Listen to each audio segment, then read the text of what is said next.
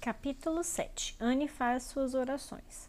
Quando Marila levou Anne para a cama naquela noite, ela disse com severidade: Olhe, Anne, reparei ontem à noite que você deixou todas as suas roupas espalhadas pelo chão depois que se despiu. Esse é um hábito nada seado e não posso permitir isso de jeito nenhum. Assim que você tirar qualquer peça de roupa, dobre-a bem e deixe-a sobre a cadeira. Não tenho qualquer utilidade para menininhas que não são asseadas. Eu estava com a mente tão atormentada ontem à noite que sequer pensei nas minhas roupas, disse Anne. Hoje à noite vou dobrá-las direito. Sempre nos faziam dobrar as roupas no orfanato. Na metade das vezes, no entanto, eu me esquecia, pois sempre estava prestada para ir para a cama, ficar quieta e imaginar coisas. Caso fique aqui, vai ter que se esforçar um pouco mais para se lembrar. Admo admoestou Marila. Pronto, assim está bom. Faça suas orações e vá para a cama. Eu nunca faço nenhuma oração, anunciou Anne. Marila pareceu horrorizada e surpresa. Ora, Anne, o que quer dizer com isso? Jamais lhe ensinaram a fazer suas orações? Deus sempre quer que menininhas façam as suas orações. Você não sabe quem é Deus, Anne? Deus é um espírito infinito, eterno e imutável em seu ser. Sabedoria, poder, santidade, justiça, bondade e verdade, respondeu Ana, pronta e mecanicamente. Marila pareceu bastante aliviada. Então, alguma coisa você sabe, graças a Deus. Você não é exatamente pagã. Onde aprendeu isso? Ah, na escola dominical do orfanato. Eles nos fizeram aprender todo o catecismo. Eu gostava bastante. Tem algo de esplêndido com relação a algumas palavras. Infinito, eterno e imutável. Não é grandioso? Tem um som gostoso, igual a um grande órgão tocando. Presumo que não dá para chamar isso de poesia, mas soa bastante como um poema, não é? Não estamos falando de poesia, Anne. Estamos falando de fazer suas orações. Você não sabe que é muito feio não fazer suas orações à noite? Receio que você seja uma menininha muito mal comportada.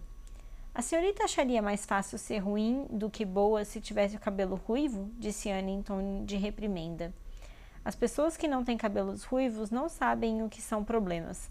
A senhora Thomas me disse que Deus fez o meu cabelo vermelho de propósito e desde então deixei de me importar com ele. E, de todo modo, eu sempre estava muito cansada à noite para me dar o trabalho de orar. Não se pode esperar que pessoas que tomam conta de gêmeos façam suas orações. A senhorita sinceramente acha que isso é possível? Marila decidiu que o ensino religioso de Anne deveria começar imediatamente. Evidentemente, não havia tempo a perder. Enquanto viver sobre o meu teto, você tem de fazer suas orações, Anne. Ora, mas é claro, se a senhorita quiser que eu faça, assentiu alegremente Anne. Eu faria qualquer coisa para agradar a senhorita, mas só dessa vez, a senhorita vai ter de me falar o que eu devo dizer. Depois que eu me deitar, vou imaginar uma oração bem bonita para dizer sempre. Acho que vai ser bem interessante agora que penso nisso. Você tem de se ajoelhar, disse Marila constrangida. Anne se ajoelhou diante dos joelhos de Marila e olhou para cima com seriedade. Por que as pessoas têm de se ajoelhar para rezar? Se eu realmente quisesse rezar, já lhe digo o que eu faria. Eu iria sozinha para um campo enorme ou para uma mata bem, bem fechada e olharia para o céu, para cima, para cima, para cima, para aquele céu adorável, cujo azul parece infinito, e então eu sentiria uma oração. Bem, estou pronta. O que devo dizer? Marila sentiu-se mais constrangida do que nunca. Ela tinha a intenção de ensinar a Anne a clássica oração infantil Com Deus me deito, mas ela tinha, como eu disse a vocês, um vislumbre senso de humor, o que é simplesmente um outro nome para designar um senso de propriedade das coisas. E subitamente lhe ocorreu que aquela simples oraçãozinha sagrada para as crianças de camisola branca e balbuciada no colo maternal, era totalmente inapropriada pela, para aquela bruxinha sardenta que não se importava ou sabia nada sobre o amor de Deus, visto que jamais tivera esse amor traduzido para ela por meio do amor humano. Você já é grande o bastante para rezar sozinha, Anne, disse por fim. Simplesmente agradeça a Deus por suas bênçãos e peça a Ele com humildade as coisas que deseja. Bem, vou dar o melhor de mim, prometeu Anne, enterrando o rosto no colo de Marila. Pai celestial cheio de graça. É assim que os pastores falam na igreja, então presumo que não haja problema falar isso em uma oração particular, não é? Ela se interrompeu, levantando a cabeça por um instante. Pai celestial cheio de graça, vos agradeço pela trilha branca das delícias e pelo lago das águas cintilantes, e por Bonnie e pela rainha das neves. De fato, sou extremamente grata por eles. E essas são todas as bênçãos que me ocorrem agora para agradecer ao Senhor.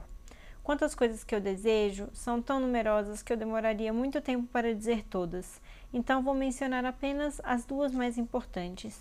Por favor, permita que eu fique em Green Gables e, por favor, permita que eu seja bonita quando crescer. Sem mais, com respeito, Anne Shirley. Pronto, fui bem? perguntou Anne, ansiosa, e se levantou.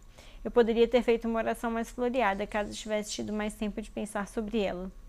A pobre Marilla só foi poupada de desabar totalmente pela lembrança de que aquilo não se tratava de irreverência. Era simplesmente a ignorância espiritual de Anne que era responsável por aquele por aquela extraordinária súplica. Marilla colocou a criança na cama e cobriu-a, e jurou mentalmente que ensinaria uma oração a ela no dia seguinte. Estava saindo do quarto com a vela quando Anne a chamou de volta. Agora me dei conta de uma coisa. Eu deveria ter dito amém, em vez de com respeito, não é mesmo? Do mesmo modo como fazem os pastores. Eu havia me esquecido disso, mas senti que a oração deveria ser concluída de alguma forma, então terminei com outra expressão. A senhorita acha que vai fazer alguma diferença? Eu presumo que não, disse Marila. Agora, seja uma menina comportada e vá dormir. Boa noite. Só posso desejar boa noite esta noite se eu tiver com a consciência limpa, retrucou Anne, aninhando-se indulgentemente entre seus travesseiros. Marila voltou para a cozinha, firmou bem a vela sobre a mesa e lançou um olhar fulminante para Matthew. Matthew Cuthbert, já passou da hora de alguém adotar aquela criança e ensinar algo a ela. É praticamente uma pagã completa. Você consegue acreditar que ela jamais havia dito uma oração antes dessa noite? Amanhã vou mandá-la ao presbitério pegar emprestado um catecismo infantil.